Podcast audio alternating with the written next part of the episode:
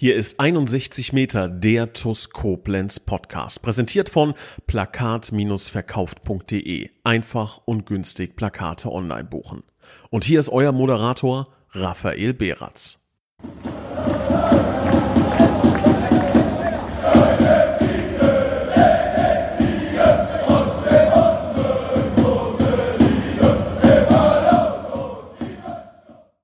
Liebe Schengel, hallo und ein herzliches Willkommen zu einer neuen Folge von 61 Meter, dem TuS Koblenz Podcast. Und ich darf ganz recht herzlich unseren Trainer begrüßen. Servus, Stali.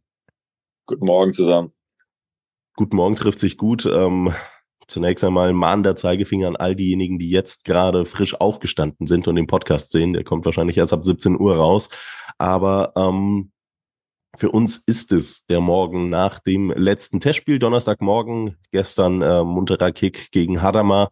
Und ähm, das wird dann auch unser Fahrplan. Wir besprechen die vergangenen Testspiele der TuS Koblenz, schauen uns ähm, ja die nächsten Tage an, die aktuelle Situation der TuS, was die Personallage angeht und blicken auf Engers. Und ich glaube, das ist so ziemlich die klassischste Podcast-Form, die es irgendwie gibt in den vergangenen Wochen. Gerade wenn Wintervorbereitung ist, muss man sich ja immer ein bisschen Gedanken machen, okay, wie zieht man so, so eine Podcast-Episode auf, wenn sportlich nicht allzu viel geht. Ich kann mich noch erinnern, als äh, ich vor, vor einem guten halben Jahr auch Podcast-Zuhörer war, also gar, gar nicht die Podcast selbst moderiert habe, zu Zeiten von Nils noch, ähm, da waren mir das tatsächlich die liebsten Folgen, wenn ich die sachlichen Analysen von äh, Michael Stahl und ähm, dann entsprechende Argumente von Nils Lapan ähm, ja auf mich berieseln lassen konnte. Und äh, deswegen freue ich mich ganz besonders drauf, jetzt mit dir über die vergangenen Testspiele zu sprechen.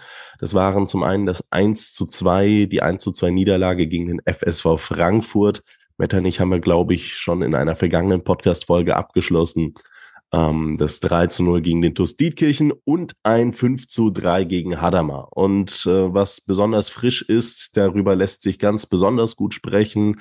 5 zu 3 Sieg gegen Hadamar und ähm, ich glaube, viele Erkenntnisse, die man aus dem Spiel hat äh, vielleicht ziehen können, denn es wurde ja doch einiges ausprobiert. Äh, ich bin gespannt, was du so uns äh, über die Begegnung erzählen kannst. Ja, zum einen bin ich überhaupt froh, dass der Test äh, stattfinden konnte bei den Temperaturen. Äh, Minusgrade sind ja für einen Kunstrasen jetzt nicht immer so, so prickelnd, aber ähm, Hadamar hat einen neuen Kunstrasen. Da wäre es jetzt aber auf den, bei den Temperaturen, glaube ich, nicht so gut gewesen, äh, drauf zu spielen. Ähm, dann macht man den relativ schnell wieder kaputt. Und trotzdem waren wir sehr, sehr froh über die Gelegenheit, gestern nochmal zu testen, dass wir, dass wir in den Rhythmus kommen, dass der ein oder andere Spieler nochmal Minuten sammelt, der jetzt noch nicht so viele Minuten gesammelt hatte bisher in dieser Vorbereitung. Und ja, dass wir einfach auch aufgrund der, der personellen Situation nochmal das eine oder andere testen konnten, den einen oder anderen Spieler auch eine gewisse Sicherheit geben konnten in unseren Abläufen. Ähm, deswegen war das, war das wertvoll gestern. Und ähm, mein Fazit fällt auch, ähm, fällt auch gut aus. Also ich bin, bin zufrieden, wie, wie wir das Spiel angegangen haben. Bei uns ist es immer so, ähm, wenn wir nach dem Spiel wirklich über inhaltliche Details reden können, dann haben die grundlegenden Dinge gestimmt. Dann haben die Basics gestimmt, dann hat die, die Bereitschaft gestimmt, dann hat ähm, so dieses Agreement gestimmt, dass wir, ich habe das gestern kurz vorm Spiel gesagt, ähm, wo, wo wir hinfahren, da müssen wir auch ähm, auf dem Platz stehen. So, also nach unserer mhm. Identität mhm. Fußball spielen. Ne? Also auch wenn es dann Minusgrade hat und der Platz äh, knüppelhart gefroren ist, versuchen wir im Rahmen unserer ähm, Möglichkeiten dann an dem Tag wir selbst zu sein. Dass wir gestern natürlich als ersten Punkt hatten, keine, keine Verletzungen, also kein Verletzungen können immer passieren, verstehe mich nicht falsch, aber dass wir schon mit Auge nicht jetzt mit allerletzter Konsequenz auf den Boden runtergehen, ähm, 50-50 Bälle äh, in der Luft dann äh, attackieren, ähm, wo du dann, wenn du auf so einem harten Kunstrasen aufkommst, die Gefahr hoch ist, dass du da, da umknickst oder wegknickst. Ähm, ich fand, dass wir das aber gerade in der ersten Halbzeit ähm, gut gemacht haben. Wir sind auf einen auf einen Gegner getroffen, der ähm, Umschaltfußball spielen wollte, der schnelle Leute in, in seinen Reihen hatte, der sich kurz vor der Mittellinie in einem, in einem 4-4-2 aufgebaut hatte und dann da versucht hat, uns zu empfangen. Ähm, und deshalb haben wir auch im Vorfeld äh, darüber gesprochen, dass es, dass es da darum gehen wird, schon als Fortschritt auch zu, äh, zum TuS Kirchen die erste Viertelstunde uns mehr Pässe zu nehmen, mehr Kontrolle auf dem Spiel zu haben Ähm, und das hat, das hat gut ausgesehen, fand ich. Ja, ist natürlich keine ganz so schlechte Idee, nach zwei Minuten dann mit dem 1-0 so zu starten. Ähm, das war, glaube ich, top gespielt. Kann man dann auch so langsam erahnen, dass wir mit Elmin Shalul keinen ganz Blinden bekommen haben. Ähm, die Vorlage auf, auf Dolores Mel, das war dann schon okay. Und ich war dann wirklich unterm Strich, äh, kann ich sagen, ich war zufrieden mit, mit dem Engagement, mit der Art, wie wir gespielt haben. Äh, das Tor ist halt unterm Strich auch eine Top-Einzelleistung von, von Marco Koch, den wir ja auch noch kennen. Ne? Ähm, Überragend. Den ja. schießt, den schießt, den schießt mit links aus 20 Metern mit dem schwachen Fuß natürlich auch nicht jeder so in den Winkel. Und deshalb ähm, war das eine zufriedenstellende erste Halbzeit. Wie gesagt, wir haben ein paar Sachen getestet, haben ähm, Massi Wingender gestern zum allerersten Mal auf dem, auf dem rechten Flügel gestellt äh, gehabt. Äh, jetzt kann man natürlich auf die Idee kommen, was haben die gemacht? Haben die gewürfelt vorher, wer da spielt? Ähm, ja, wir haben natürlich geguckt, welche Optionen bleiben uns. Ne? Und mhm. ähm, ja, finde, dass das Massi sehr ordentlich ähm, gelöst hat da auf, auf seiner Position. Ähm, Luki Cimczak hat dann gestern ähm, mal eine Halbzeit äh, auf der Sechs gespielt. Ähm, das hatte aber eher den Grund, dass, dass wir äh, Spielzeit äh, verteilt haben. Ne? Ähm, ist jetzt nicht so, dass, dass wir da Luki dauerhaft, dauerhaft sehen. Ähm, aber es ging darum, dass Luki auch nochmal 90 Minuten spielt nach seiner langen Verletzung. Hat er gegen Frankfurt schon mal 90 Minuten gespielt. Nihat Farai dann auf dem linken Flügel, klar, das ist, ist dann auch immer noch mal so ein Ding. Ähm, Umut, Umut Sentürk wird gesperrt sein. Das heißt, äh, wir wollen uns da auch alle Optionen offen lassen, wer dann gegen, gegen Engers auf, auf, auf der Position beginnt. Ja, und ansonsten war das, glaube ich, ja, ja, so viele Experimente hatten wir dann erste Halbzeit nicht. Ne? Ansonsten haben die Jungs sonst auf ihren gewohnten Positionen gespielt. Das ja. war schon okay. Das, so, das, ähm, ja, hau ruhig rein. Ja, ja, nee, ähm, ich, ich wollte den Übergang in Halbzeit zwei machen. Ähm, du hast gesagt, ähm, im ersten Durchgang war es das an Experimenten, stimmt auch genau so. In Durchgang zwei haben wir dann allerdings das eine oder andere Debüt gesehen. Beispielsweise Paul Bermel hat äh, meines Wissensstandes zufolge das äh, allererste Spiel im äh, Herrenfußball überhaupt absolvieren dürfen. Äh, Tom Weiß und äh, Martin Jakobs äh, sind dann noch zwei weitere Kandidaten gewesen, die dann ähm, ja, schon das ein oder andere Mal bei uns in der ersten äh, gespielt haben, insbesondere in der letzten äh, Saison, aber dann auch eher zu diesem äh, Stamm der U19 gehören. Ähm, aber auch die haben es in Ansätzen, würde ich sagen, nicht schlecht gemacht. Also ja, bis auf, bis auf eine Phase, bis auf eine Phase so zwischen der 65. und äh, 75. Minute, wo wir ähm, in Ticken zu gierig wieder äh, nach vorne gespielt haben. Das war so die einzige Phase im Spiel, wo wir ähm, nicht genug Verlagerung gespielt haben, wo wir eben zu schnell versucht haben, äh, in die Reihen zu spielen von Hadamar. Und, und das ist dann immer, wenn, wenn ein Gegner genau darauf wartet, das Zentrum sehr kompakt hält ähm, und du mhm. kriegst den Gegner nicht, nicht äh, geschoben. Also du musst den Gegner so ein bisschen aus der Balance bringen, indem du auf die Seite wechselst. Schnell und einfach war immer das Motto. Schnell und einfach versuchen mit zwei Kontakten ähm, äh, zu spielen, von der einen auf die andere Seite so lange, bis sich bis sich Lücken ergeben sehr viel Wert auf ein sauberes Positionsspiel legen. Technisch musst du unheimlich gut sein auf so einem Platz, um, um auf einem kleinen, engen Platz einen Gegner auch bewegt zu kriegen.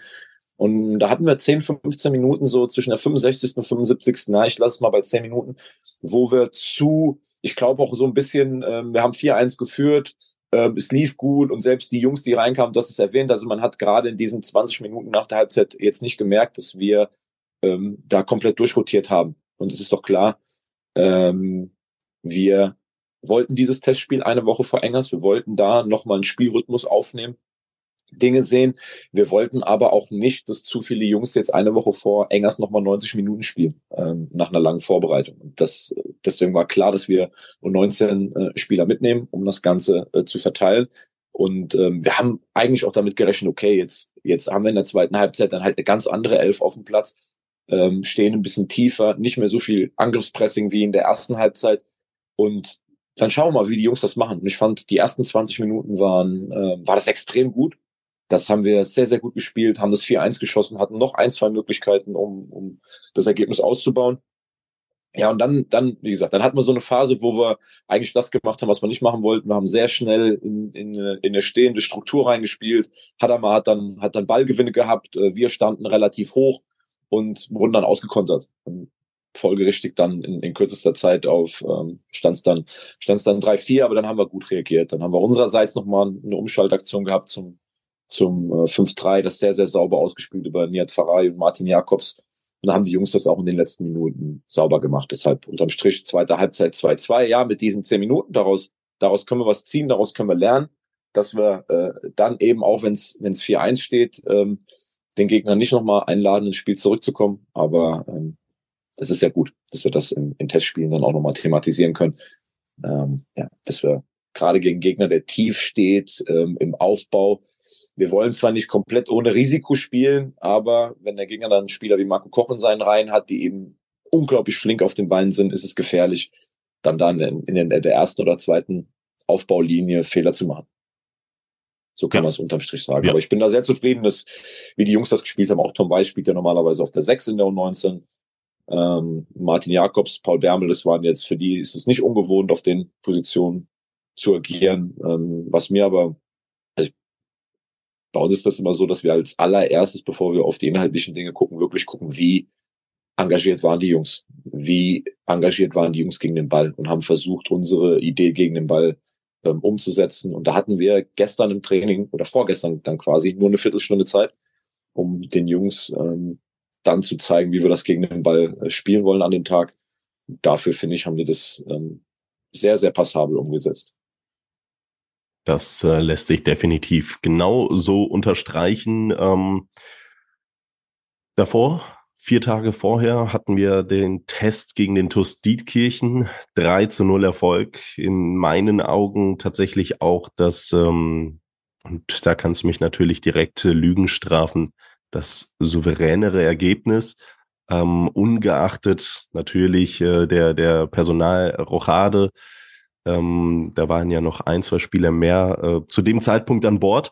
Ähm, ich würde dennoch sagen, äh, der TuS Dietkirchen, der hat uns über weite Strecken ähm, relativ gut gelegen, beziehungsweise wir äh, haben äh, Dietkirchen gerade defensiv ähm, so ein bisschen an den Rande der Verzweiflung gebracht, obwohl die ja mit dem, ähm, ich glaube, Maximilian Zuckriegel heißt der, ähm, absoluten Topspieler haben, der boah, wahrscheinlich 15 Tore oder ähnliches geschossen hat 14, in der Liga. 14, 14, 14 Tore, ja. so. Ja. Ähm, also ein absoluter Top-Torjäger, aber da war auch nicht allzu viel zu sehen. Und da habe ich nach dem Testspiel schon gesagt, okay, das ist schon, ähm, das ist schon eine Hausnummer. Klar, Dietkirchen steht unten in der Hessenliga, aber ähm, wenn du da so einen, so einen absoluten Top-Torjäger hast, wie beispielsweise bei Hadermann, Marco Koch, ähm, dann musst du den auch erst einmal vom Spielbetrieb abmelden. Und das hat mir in dem Test äh, ziemlich, ziemlich gut gemacht.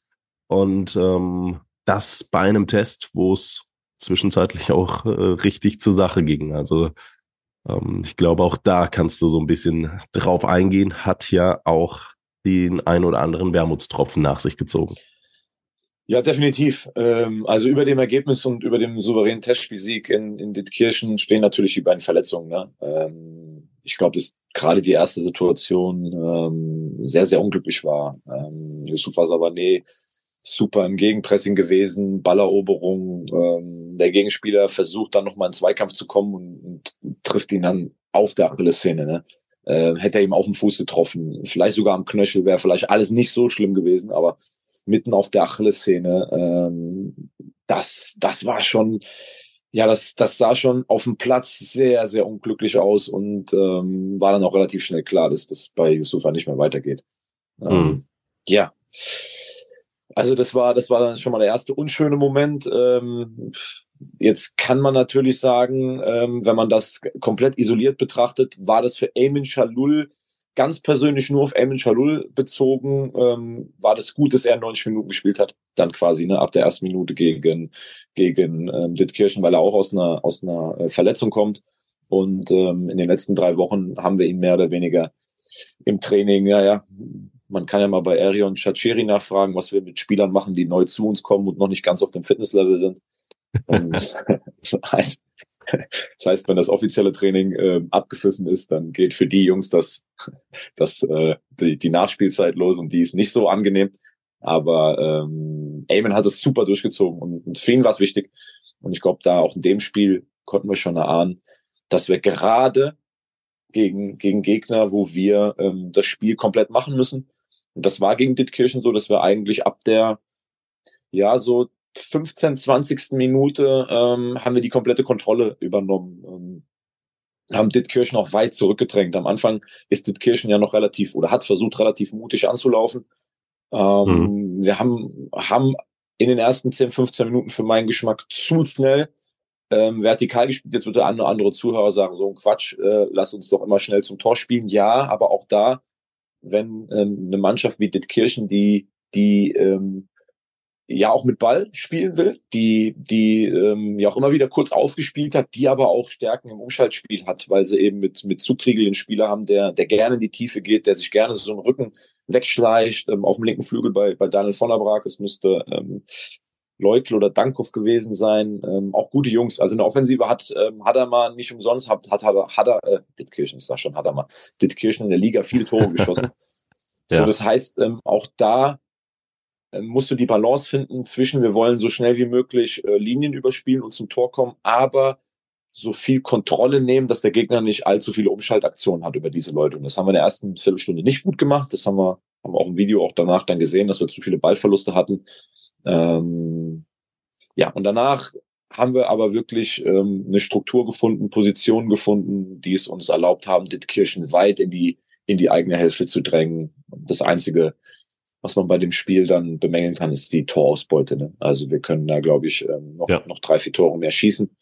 Ähm, zeigt aber auch, dass wir, das habe ich den, den Jungs äh, mit Idas zusammen auch genauso mitgeteilt, dass wir da mittlerweile große Fortschritte gemacht haben, was unser Positionsspiel angeht, was ähm, Abläufe angeht, wenn man das vergleicht noch zum, zum, zum Sommer, dass wir da große Fortschritte gemacht haben. Aber unser absolute, die absolute Basis bleibt, dieses engagierte Spiel gegen den Ball. Und das, glaube ich, konnte man auch da sehen, dass wir alle bereit waren, 90 Minuten zu verteidigen, nachzuverteidigen, ähm, Intensität auf den Platz zu bringen.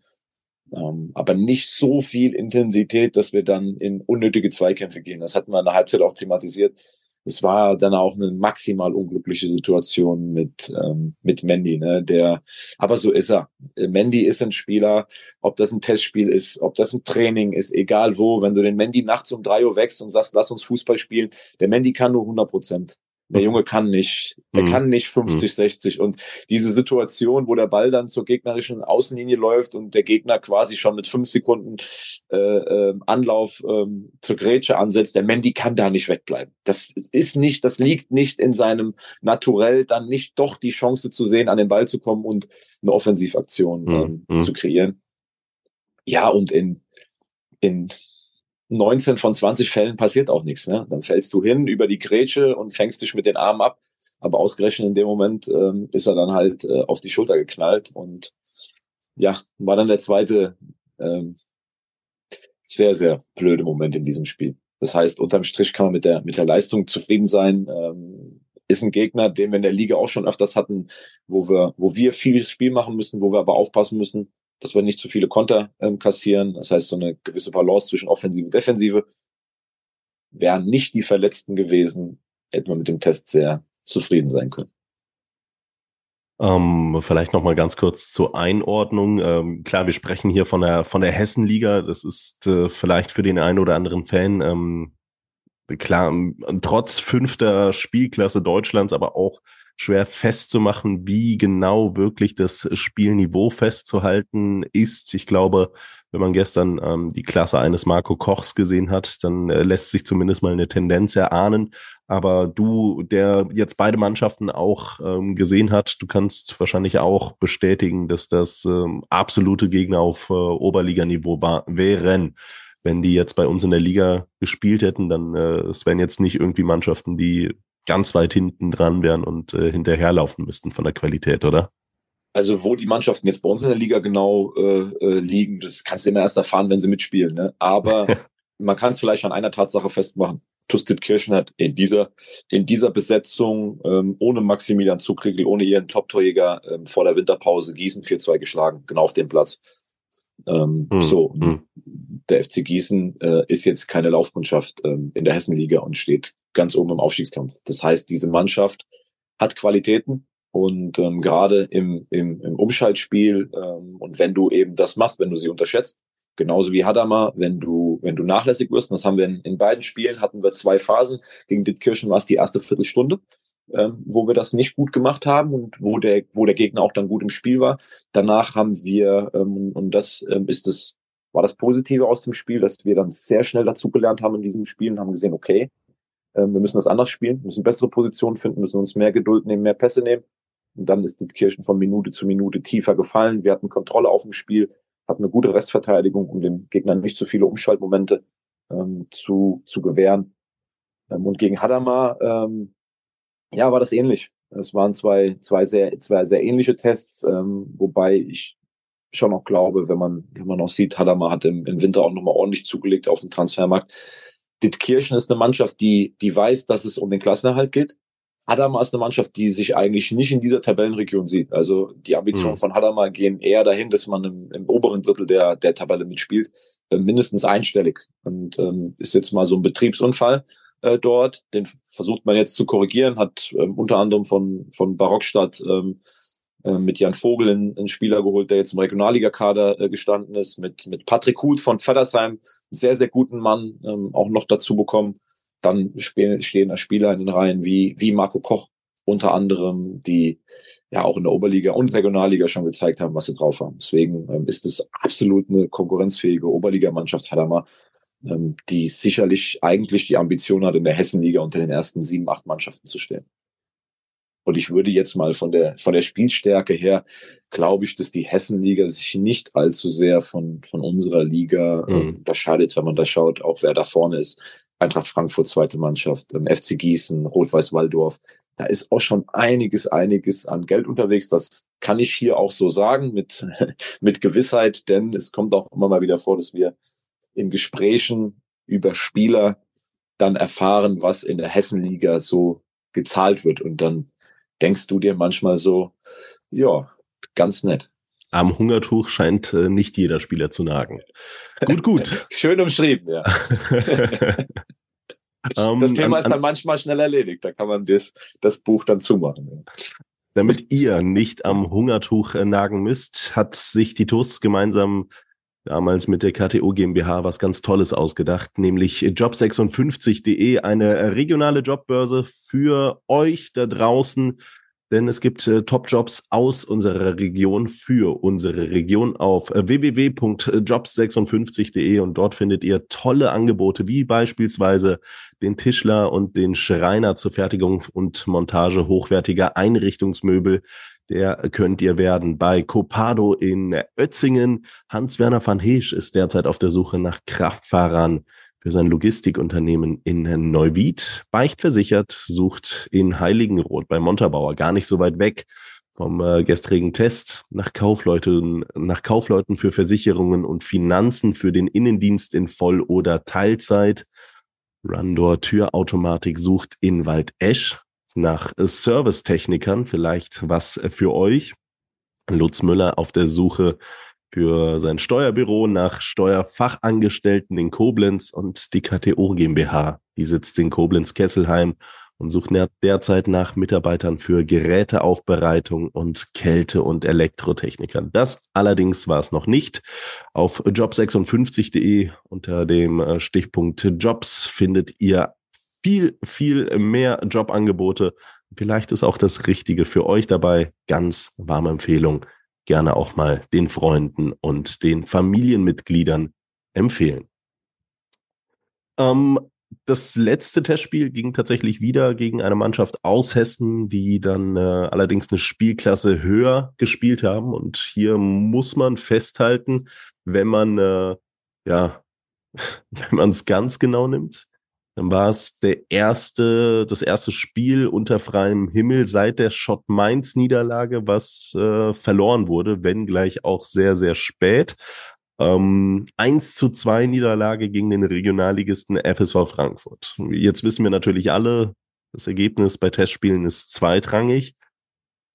Und das ist es nun mal auch. Ähm, aber wenn ich, wenn ich da nochmal festhalte, also mein Bauchgefühl, meine Erinnerung sagt mir, dass wir gegen den FSV Frankfurt keinesfalls die schlechtere Mannschaft waren. Und da muss ich dich fragen, täuscht mich das Bauchgefühl oder ähm, haben wir dagegen einen Regionalligisten, der auf Platz 8 steht und unter anderem absolute Topspieler haben, wie einen Kas Peters mit 13 Toren aus der Regionalliga. ähm, haben wir gegen diesen, diesen Regionalligisten äh, sehr, sehr gut ausgesehen. Frage ich dich. Ja, haben wir. Ähm, ich glaube, da, da brauchen wir nicht ähm, groß drüber rumreden. Ähm, wir haben das Spiel am Ende verloren. Das hat die Jungs auch genervt, ähm, weil, weil ein Augenblick, und das ist dann, ist dann vielleicht auch so eine, so eine, ähm, so ein Fazit aus so einem Spiel.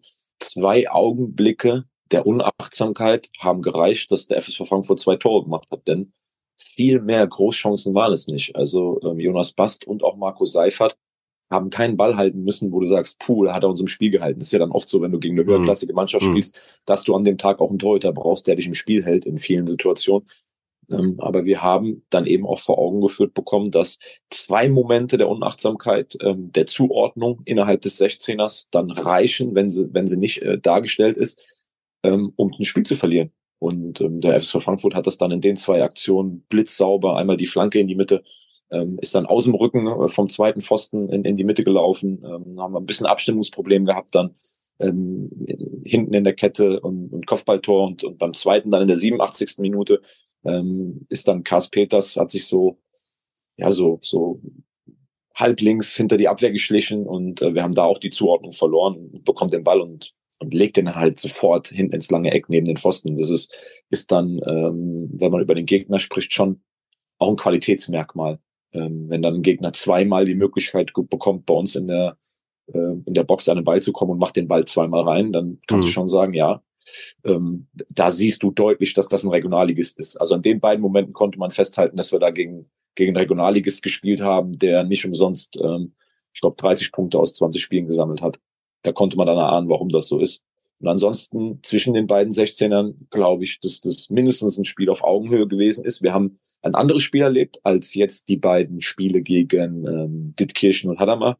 Ein Spiel, was wahrscheinlich auch viel realistischer auf das Engers-Spiel passt. Denn ähm, wir haben wiederum in dem Spiel auf Umschaltaktionen gesetzt, haben es im, im Mittelfeld ganz eng gemacht, hatten äh, Yusufa Savané ähm, auf dem Platz, ähm, Erion und Delors Ismail, mit denen kannst du schon auch umschalten, mit den, mit den drei Jungs. Mhm. mhm. Und das haben wir, glaube ich, sehr gut gemacht. Ähm, der FSV Frankfurt spielt es mit, mit sehr vielen Positionsruchhaben äh, im, im Mittelfeld, sehr, sehr flexibel. Ähm, da haben wir gute Antworten drauf gefunden. Und ich kann mich auch nicht daran erinnern, dass wir allzu oft, und das war der Plan, hinter der Kette erwischt worden sind. Ähm, so dass wir eigentlich viele, viele Bälle sind vor der Kette gespielt worden. Frankfurt musste vor unsere Ketten spielen, um durchzukommen. Und das war klar, da brauchen wir Ballgewinne. Also es reicht nicht nur tief zu stehen und die Räume zu verdichten, wir brauchen auch Ballgewinne, um, um Nadelstiche zu setzen. Das haben wir, glaube ich, sehr, sehr ähm, ordentlich gemacht. Und ähm, haben dann schon in der ersten Halbzeit ähm, dieses, dieses 0-1 ähm, müsste dann eigentlich auch ein 1-1 gewesen sein. Spätestens mit der Torchance von Mandy, wo er allein vom Tor steht, ähm, glaube ich, müssen wir das 1-1 machen. Haben dann in der Halbzeit, ähm, waren ja jetzt nicht allzu viele Spieler an dem Tag. Äh, wir hatten ja im Vorfeld drüber gesprochen, dass wir dieses Spiel eigentlich angesetzt haben, um dem einen oder anderen Spieler der länger verletzt war, Spielzeit zu geben. Der Plan ist zugegebenermaßen nicht so ganz aufgegangen, denn eigentlich hatten wir die Hoffnung, dass Justin Klein zu dem Zeitpunkt schon mal eine Halbzeit spielen kann, dass Eamon Chalul zu dem Zeitpunkt schon mal eine Halbzeit spielen kann.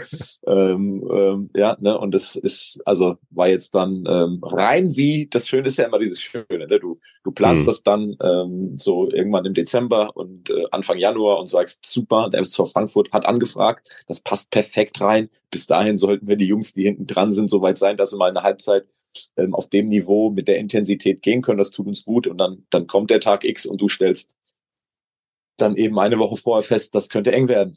Ja. Und dann stellst ja, du vor der Frage, was machst du? Machst du, sagst du den Test ab, weil du an dem Tag nur 12 bis 13 Feldspieler zur Verfügung hast? Oder sagst du nein, wir bereiten uns akribisch mit den Jungs, die wir haben, darauf vor und nehmen die Challenge an. Auch in der Besetzung, wenn ein Gegner mit, mit zwei kompletten Mannschaften kommt, äh, wir nehmen das an. Wir nehmen das an und, und sagen, ey, das kann uns auch in der Liga passieren. So Corona, Verletzungen, du weißt es nicht. Es kann dir passieren. So Kirchberg, ne? Kirchberg waren wir auf einmal auch nur noch, ich glaube, 14 oder 15 Feldspieler. Das kann dir passieren und, und, und dann, dann kannst du ja auch nicht sagen, okay, machen wir nicht. So, Pokal gegen Engers, auf einmal stehst du mit 13, 14 Feldspielern da, dann kannst du ja auch, so, und, und da haben wir gesagt, nein, wir nehmen das an, ähm, es werden viele Jungs 90 Minuten spielen müssen, aber auch da die Frage, was kann's, was kann's, was kann's Geileres geben? Und ich glaube, ähm, das war das größte Kom Kompliment an die Jungs danach. Wir konnten danach auch in diesem Spiel ähm, direkt über Inhalte reden, über Details reden und mussten nicht darüber reden, dass wir irgendwie versucht haben, Energie zu sparen, weil alle 90 Minuten spielen mussten. Ich sehe, was, was der Arion, was, was die Jungs, auch Yusufa, Delors, was die geackert haben an dem, an dem Tag. Ne? Das war dann schon, ähm, das war dann schon sehr, sehr gut. Und mhm. wir hätten einen hm. Unentschieden verdient gehabt, ähm, aber, und ich bin da gar nicht unzufrieden, dass wir da verloren haben, weil ähm, lass uns weiter ackern. Lass uns weiter ackern, dass uns dann eben in, in solchen Spielen ähm, hinten raus, ähm, ja, das dann nicht passiert oder dass wir es gewinnen. Aber auch da, du hast es schon erwähnt, das ist ein Testspiel. So, wir haben jetzt zum ersten Mal seit Shot Mainz verloren. Jetzt wissen wir auch wie, wieder, wie sich das anfühlt, wenn man ein Spiel verliert. Mit einer ähnlichen, es war ja eine ähnliche, eine ähnliche, äh, ich sag mal, die Spiele waren ja gar nicht so unähnlich. Ne? Ja, ja, ja ähm, absolut. Du, du, liegst, du liegst, du liegst zurück, bist eigentlich gut im Spiel, hast gute Torchancen, machst dann irgendwann das 1-1, bist sogar drauf und dran, das 2-1 zu machen. Wir hatten ja dann auch noch Gelegenheiten, das 2-1 zu schießen und ähm, kriegst dann so eigentlich gefühlt quasi mit Schlusspfiff oder zwei, drei Minuten vorm Ende kriegst du dann ähm, das 1-2. So, aber hat sich natürlich in dem Testspiel gegen Frankfurt ähm, jetzt nicht so so angefühlt wie in, in Mainz, wo es dann um, um Punkte geht. Definitiv. Nee. Ähm, äh, ja, lassen wir das genau so stehen. Ich glaube, es ist alles gesagt. Ähm, vielleicht ein kleines oder mit Ausblick auf Engers und so ein kleines, ein kleines Fazit.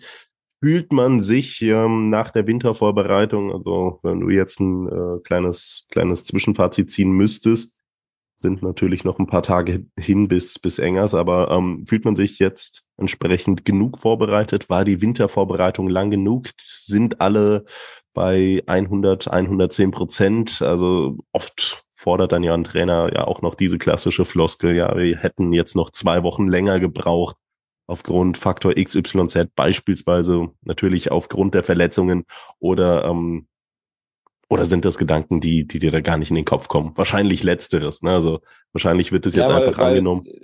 Ja, also ja? du hast, du hast das, das Richtige gerade schon gesagt. Also, was soll ich jetzt sagen? Wir brauchen noch zwei Wochen länger. Ähm, ja. Nein, es, es gilt einfach immer, die Bedingungen anzunehmen. Und ähm, wir haben bei uns ein Credo und das, das, das, das predigen wir schon die ganze Saison.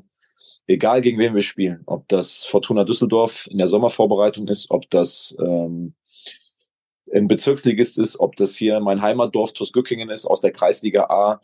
Wir spielen nach unserer Idee Fußball. Und egal wer auf dem Platz steht, wir spielen nach unserer Idee mit dem Maximum Fußball. Und dann schauen wir, was bei rauskommt. Und dann gibt es Tage wie gegen Frankfurt, wo wir das Maximum in der Besetzung raushauen, ein Spiel gewinnen können und wir haben es verloren. So, mhm. und dann gilt es, das ordentlich aufzuarbeiten und unabhängig vom Ergebnis zu, äh, Ergebnis zu analysieren und weiterzumachen.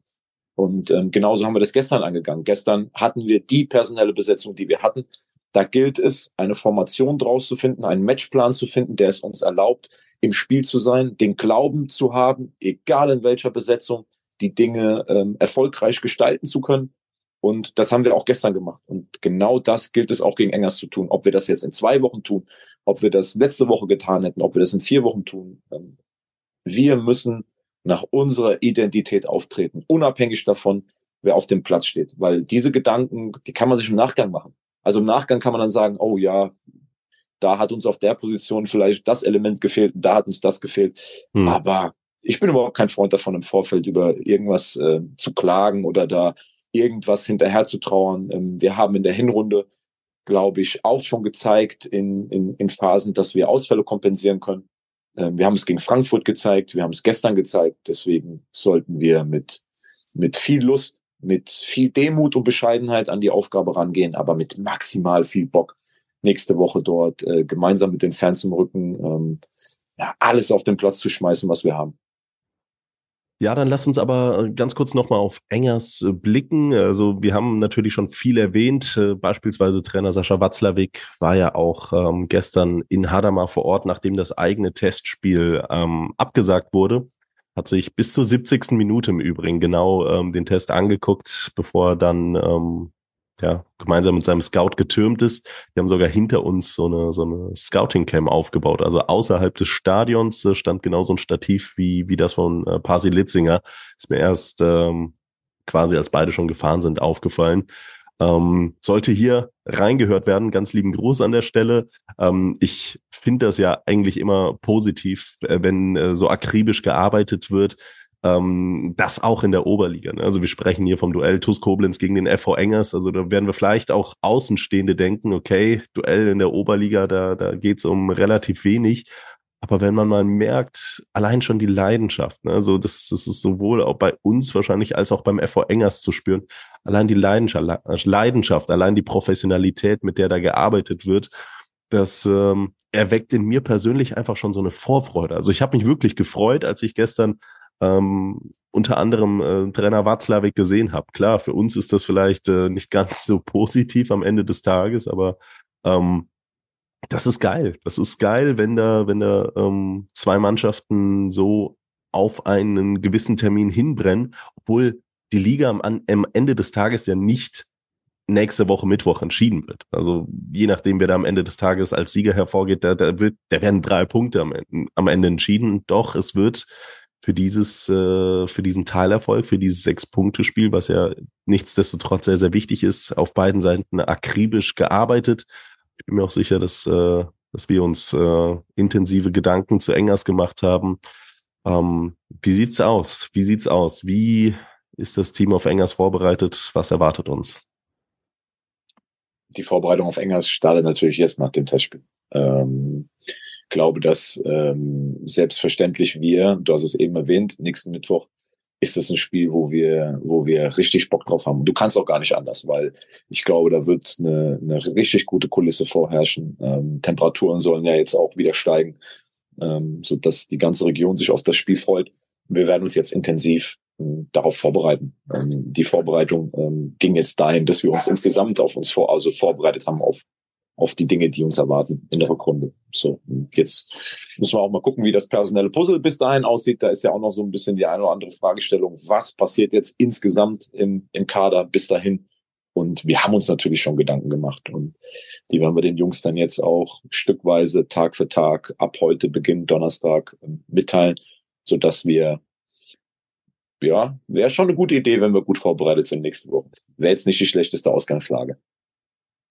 Aber auch mit dem FV Engers, äh, da wartet weiterhin eine absolute Top-Truppe wahrscheinlich. Ne? Ähm, ja, mit wenig, Raphael, mit wenig also, Ausfällen. Alexis Weidenbach dann noch ist, äh, Ende, Ende Januar absolute, verpflichtet. Das ist dann schon, das ist dann schon. Ja, klar äh, ist das eine absolute Top-Mannschaft ja. in, in dieser Liga. Und das war äh, Engers auch im Hinspiel. Und das ist auch der SV Gonsenheim und, und Schott Mainz. Ich glaube, dass diese vier Mannschaften in der Nordstaffel unglaublich eng beisammen sind. Und würdest du mich heute fragen, und würde sagen, wer macht am Ende das Rennen, dann glaube ich, dass es eine der vier Mannschaften ähm, aus der Nordstaffel ist, ganz ehrlich. Ähm, plus Lautern. Ich glaube, ähm, bei allem, was ich bisher gesehen habe, glaube ich, dass die größte Wahrscheinlichkeit ist, dass eine der vier Mannschaften aus der Nordstaffel ähm, am Ende ähm, dort ganz oben steht, weil ähm, das schon sehr, sehr eng beisammen ist, sehr, sehr stark ist alle Spitzenspiele ähm, in der Nordstaffel waren bisher spitz auf Knopf, glaube mhm. ich, wenn man das so sich so anguckt. Ganz enge Ergebnisse.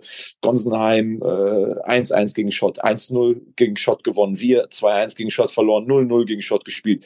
Wir 2-0 gegen Engers gewonnen. Engers zu Hause gegen Gonsenheim 1-1 gespielt, dort 3-1 verloren. Wir in Gonsenheim 2-1 gewonnen. Engers 4-2 bei Schott Mainz gewonnen. Also das ist, da kannst du, also da kannst du eigentlich nicht drauf wetten, ne? Professionelle ähm, Spieler, die auf Ergebnisse wetten, äh, haben da ein Problem bei den vier Mannschaften vorauszusagen, was da jetzt auf dem, auf dem, auf dem Platz passiert. Ne? Dementsprechend tun wir gut daran, weiter Punktejäger zu sein. Eldo hat das, hat das wunderbar gesagt, als wir in die Vorbereitung gestartet sind, dass wir Punktejäger bleiben wollen. Und dass für uns jedes Spiel eine, eine maximale Herausforderung ist. Engers ist zu Hause ungeschlagen auf dem Kunstrasen. Das heißt, ähm, das ist eine große Aufgabe und ja, große Aufgaben da sollte man ähm, nicht bange machen vor. Mir hat äh, ein äh, guter Kollege vor grauer Vorzeit mal gesagt, der größte Fehler, den du machen kannst, ist es tatsächlich auf Tuschspiele zu wetten, weil die selten äh, vorhersehbar sind. Und äh, ja, bis heute, bis heute würde ich genau diese Aussage stützen. Ich sage, vielleicht, vielleicht ist diese Saison sogar noch eine kleine Ausnahme. Also da kann man zumindest mal ähm, ja, aber da habe ich einen kleinen Einwurf. Ne? Ja. Ähm, das hat, das hat, das hat äh, nichts mit der TUS zu tun. Ähm, ich glaube, dass wir als jetzt keine Profis, ne, die sich jede, jede Analyse und, und jede, jede Datei angucken, wo unendlich viele Daten eingespeist sind. Das Problem beim Fußball ist doch folgendes. Es fallen im Schnitt zu anderen Sportarten doch relativ wenig Tore. Ich glaube, im Schnitt sind es knapp drei Tore pro Spiel. Das heißt, ein einziges Tor entscheidet über, über Sieg oder Niederlage. Mhm. Und das ist mhm. viel schwieriger zu tippen als Basketball. Mhm. So im Basketball fallen auf beiden Seiten 50, 55 Körbe. Ja, das heißt, ja, der Favorit ja, setzt, der Favorit setzt sich äh, demnach in, in Sportarten viel öfters durch, wo viel mehr Tore fallen als im Fußball. Im Fußball gewinnt im Vergleich zu vielen anderen Sportarten wesentlich öfter der, der Underdog, weil eben ein bis zwei Tore reichen, um ein, um ein Spiel zu gewinnen. So, deswegen macht es das so schwierig, auf Fußball zu setzen. Und ich bin da so, sowieso unfassbar schlecht. Ja, also am besten lasse ich, lasse ich meine, meine, meine, meine Frau tippen. Ja. ja ich habe tatsächlich ja, einmal ja. bei einem, bei einem WM-Tippspiel gewonnen, 2014. Da habe ich aber jedes Spiel von meinem, von meinem Vater tippen lassen. Der kann das richtig gut. Ich bin super schlecht. Also ich würde jedes Tippspiel verlieren, wo ich mitmache. Keine Chance. Opa Stahl, das Orakel. Ähm, ja, wäre wär, wär bei mir genauso. Wäre bei mir eins zu eins genauso. Also ich bin super schlecht, was, was äh, Tippspiele angeht, muss aber tatsächlich sagen, also das, was du da gesagt hast, stimmt natürlich mit den, mit den wenigen Toren. Ähm, wir hatten die Diskussion letztens erst auf der Arbeit und äh, da habe ich für mich festgestellt, dass genau das der Grund ist, wieso ich den Fußball mehr lieber als jeder andere Sportart. Weil da sind wir wirklich Sportart um Sportart mal durchgegangen und haben so ein bisschen die Vor-, die Nachteile analysiert. Und ähm, eine Kollege meinte ja, beim Basketball, da geht es ja viel schneller zur Sache. Das ist, das ist ja viel spektakulärer als der Fußball. Und ähm, da wird sich nicht so hingeschmissen auf dem Rasen gewälzt und hier und da. Ähm, Nee, also der Fußball gerade aufgrund dieser seltenen Erfolgserlebnisse, das sind, das sind richtige Bonbons, das sind richtige Gefühlsexplosionen, ähm, die da, die da gerne mal passieren. Und ähm, ich glaube, genau das macht für mich diese, diesen wundersamen Reiz des Fußballs aus, dass äh, eben Tore, Erfolgsmomente nicht ganz so inflationär gesetzt werden wie in anderen Sportarten, die zweifelsfrei Spaß machen, aber diese Faszination äh, für mich nicht ganz so aufnehmen. Ähm, gut, gut. Lange genug über, über alles gesprochen. Ich glaube, die verletzten Lage, die haben wir jetzt auch einigermaßen durchleuchtet. Also ähm, lass uns vielleicht noch mal ganz kurz in einem schnellen Wisch über einzelne Namen noch mal drüber gehen. Über André Mant hatten wir nicht gesprochen. Ähm, oder ich habe, ich habe dir nicht zugehört. Das kann natürlich auch sein, aber ähm, ich.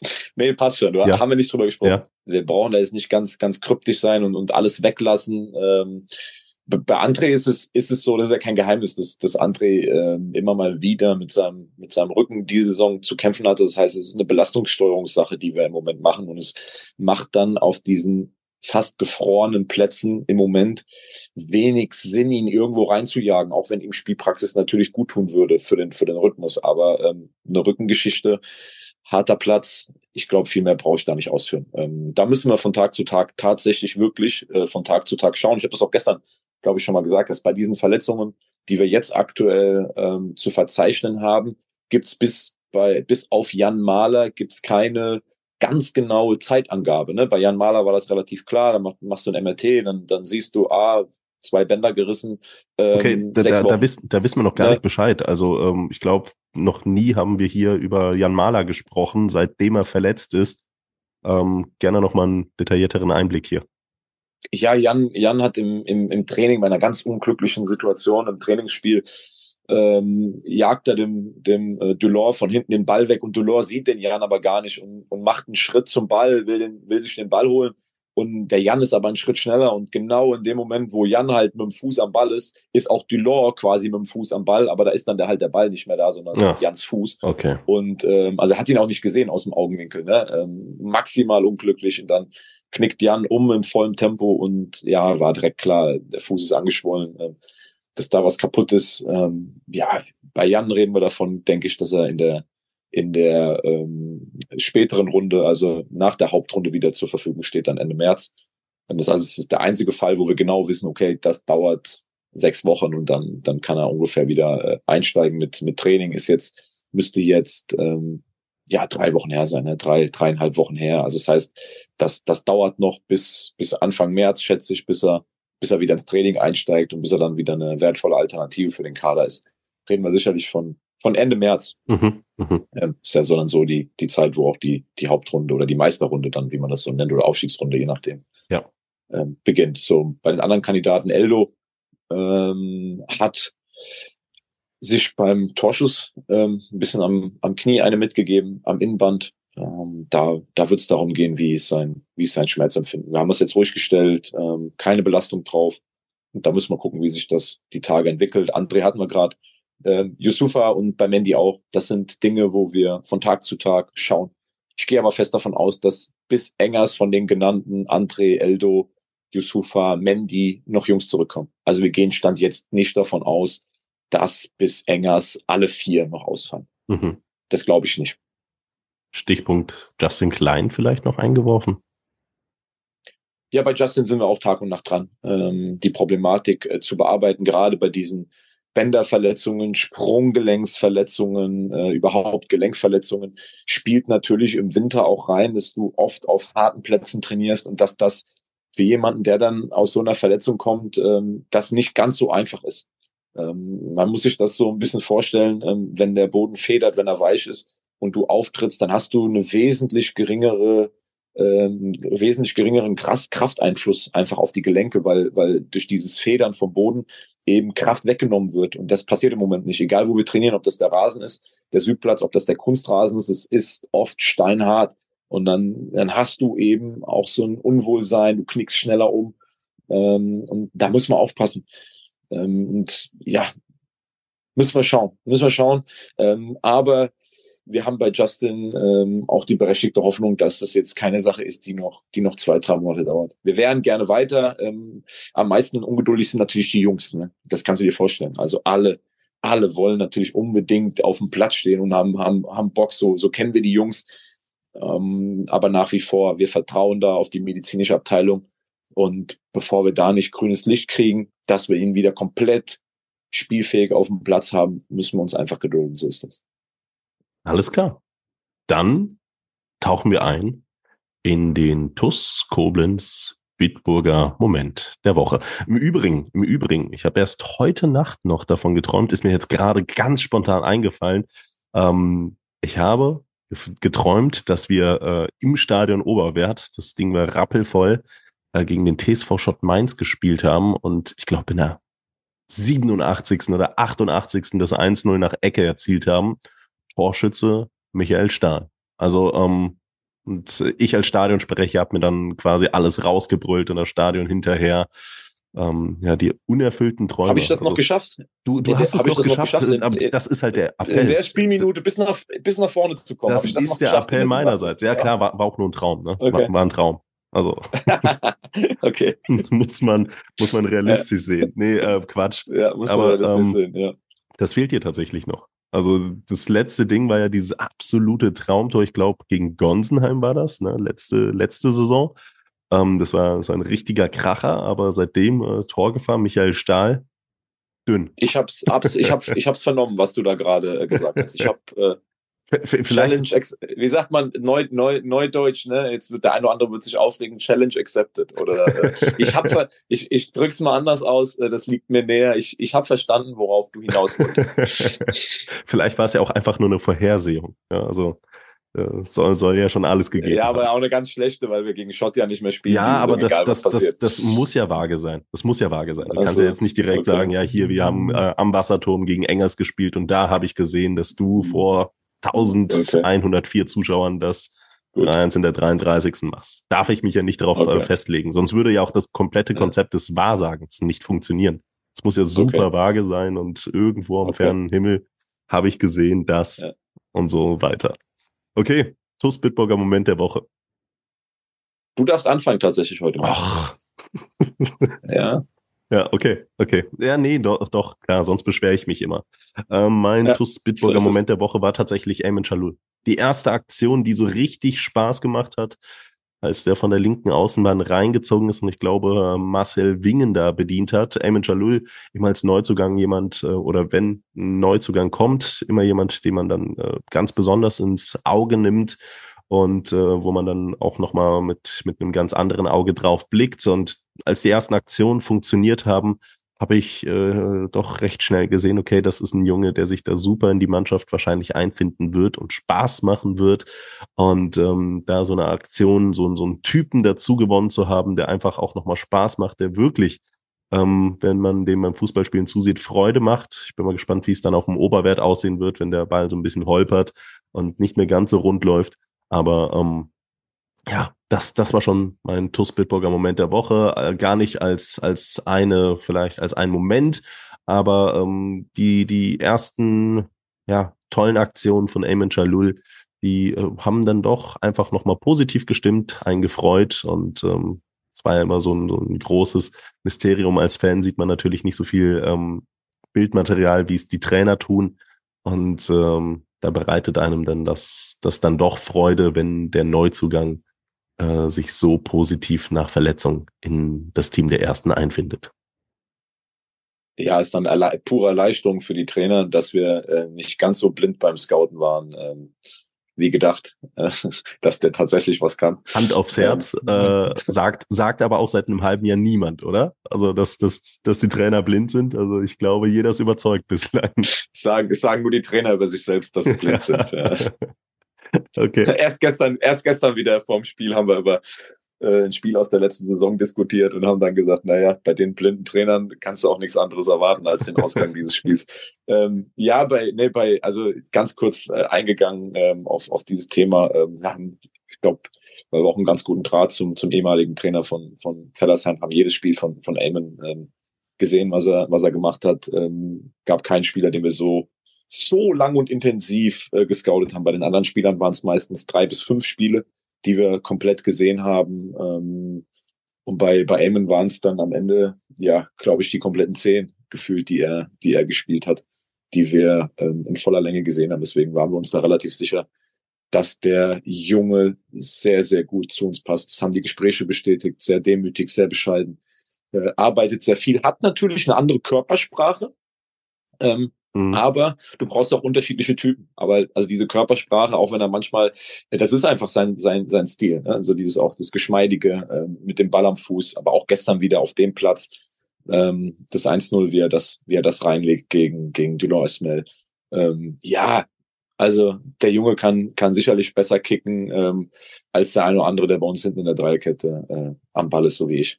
Das heißt, äh, das macht dann auch von hinten Spaß äh, zuzuschauen, wie er, wie er mit dem Ball umgeht. Zaubermaus, hat ihn Nils Leppan genannt. Aber ähm, okay.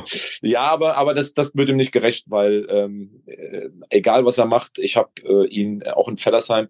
Ja, da ist ähm, auch gestern ähm, das eine oder andere dabei, wo er wo er wirklich mit dem mit dem Ball Dinge veranstaltet, die die du in der Oberliga jetzt nicht jeden Tag siehst, aber sie sind nicht darauf ausgelegt, den Gegner zu dupieren. Sie sind nicht darauf ausgelegt, sich am eigenen Spiel zu ergötzen, sondern sie sind darauf ausgelegt, die Situation zu lösen, auf engem Raum und da rauszukommen und äh, für die Mannschaft einen Vorteil zu, zu bringen. Darauf mhm. ist er mhm. ausgelegt. Das war uns ganz wichtig. Wir waren nicht auf der Suche nach einem Spieler, der, der nur technischen Glanz in unser Spiel bringt, sondern es ähm, ist so, dass wir nach Spielern suchen, die äh, auf den Positionen, das war ja auch schon so ein bisschen ein Vorgriff auf die, auf die neue Saison, die wir jetzt schon im Winter realisieren konnten, Spieler zu finden, die vom Profil her genau auf diesen Positionen im, im Zwischenraum ähm, da unser Spiel beschleunigen können, die Torgefahr, äh, Torgefahr heraufbeschwören können, die aber auch gegen Gegner, die eng stehen, die die, die Linien sehr kompakt halten, ähm, was machen können. Und bei Eamon ist es wirklich so, ähm, dass sein Spiel auf Effektivität ausgelegt ist. Auch wenn er dann hier und da mal ein Kabinettstückchen drin hat.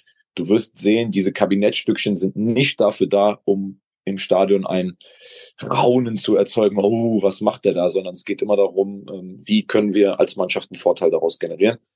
Und das gefällt mir. Und wenn dann auch mal das eine oder andere dazugehört, was, ja, was nett aussieht, dann ist das schon okay.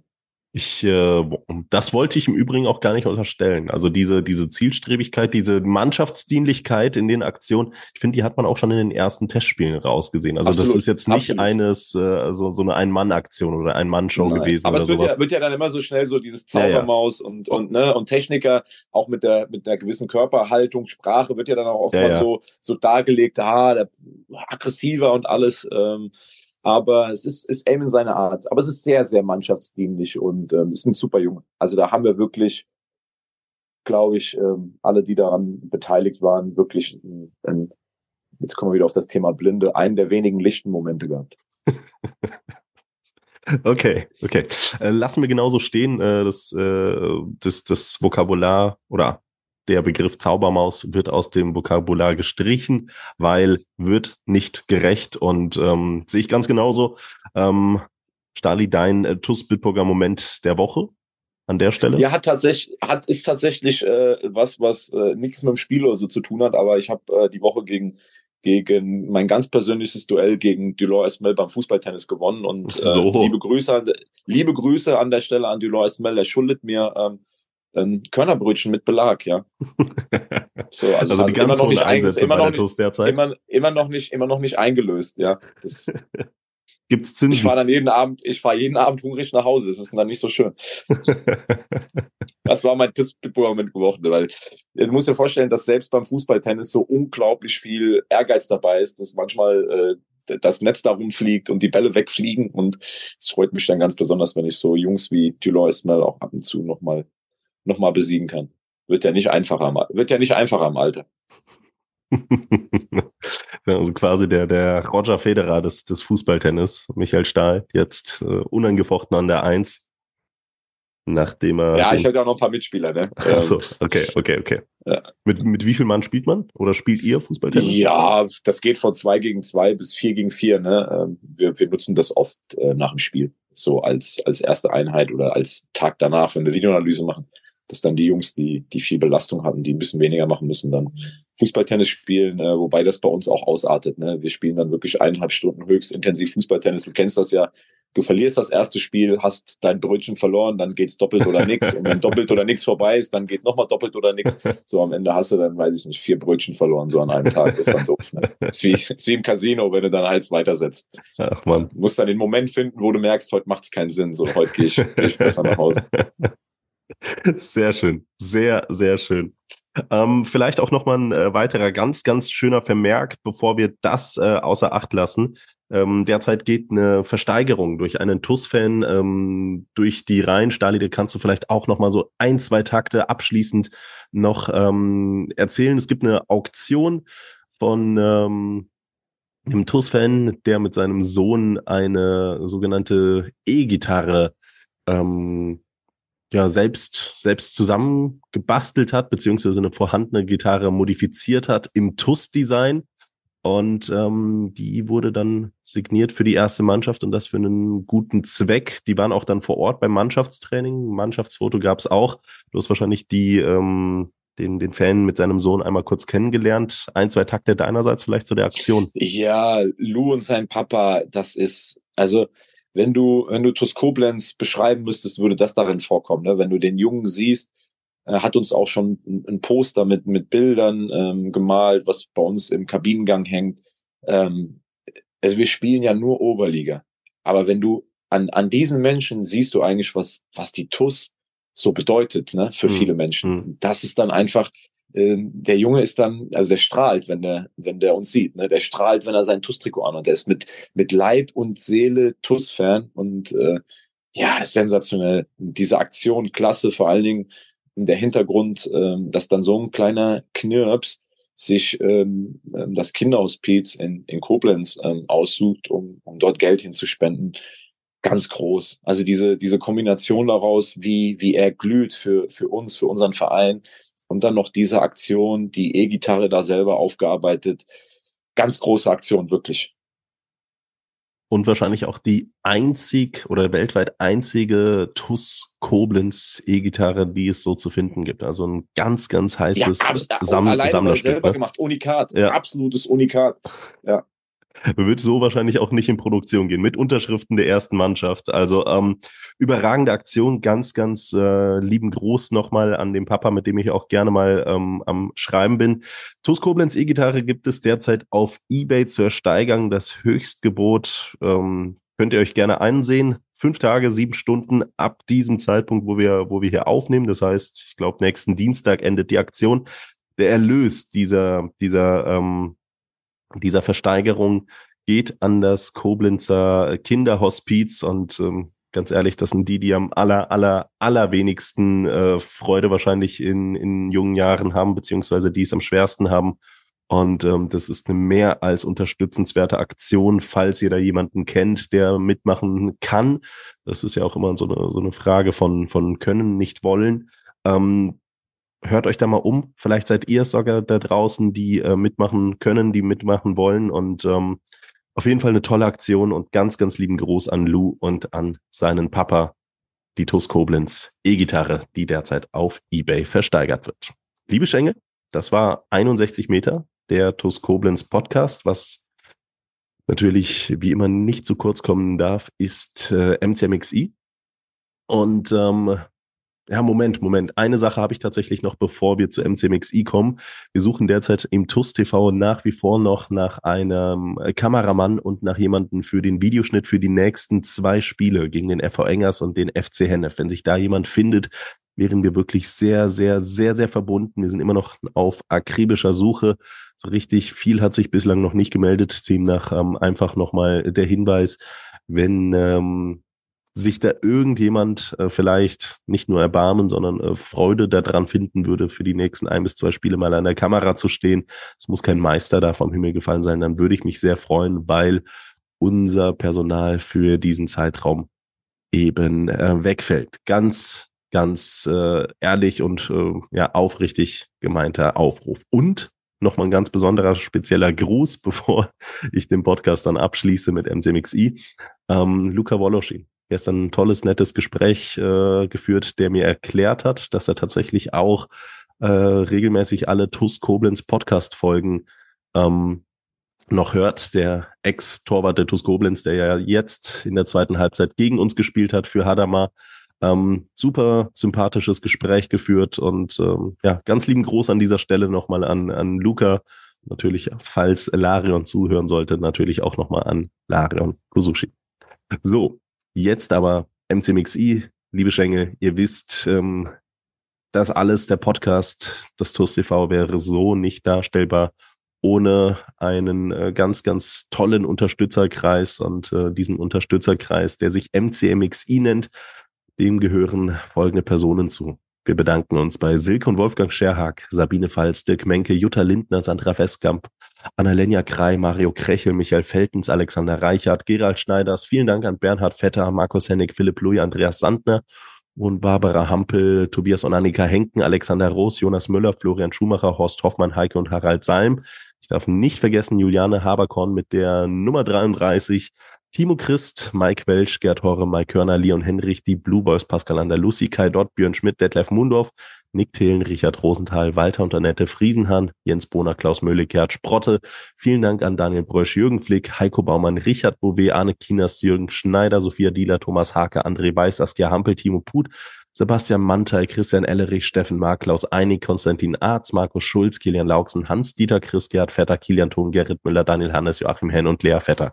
Vielen lieben Dank für eure tatkräftige Unterstützung. Ich habe richtig gemerkt, dass das, dass diese Podcast-Episode so ein bisschen noch auf die Erkältung schlägt. Deswegen ziehe ich mich jetzt nochmal zurück, kuriere mich aus, weiß aber, dass ähm, neben den Verletzten, die sich ebenfalls noch auskurieren dürfen, ähm, Michael Stahl heute schon äh, mit Hinblick auf Engers äh, exzessiv vorbereiten wird und da wünsche ich ganz viel Erfolg, ganz viel Spaß und äh, sage vielen, vielen Dank, Stali, dass du wieder Gast warst hier in der Podcast-Folge. Hat mir großen Spaß gemacht. Ich hoffe dir auch ein kleines bisschen und wir hören uns dann ganz bald wieder. Dankeschön. Bis Engers. Bis Engers. Ciao, ciao. Ciao.